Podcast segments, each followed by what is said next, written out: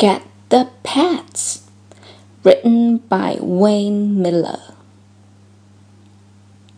Tam has a pet.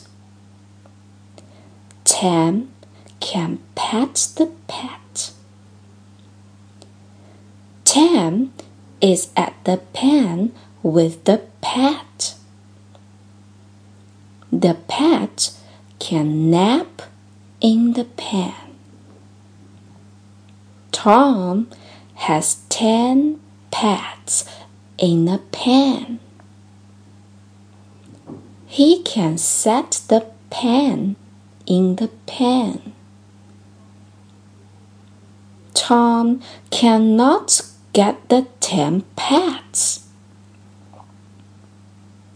Tom gets a net.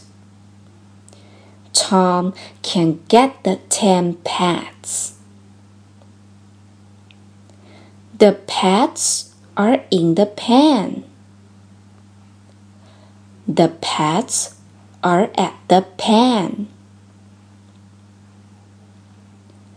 Don can see the snake. The snake is at the pen.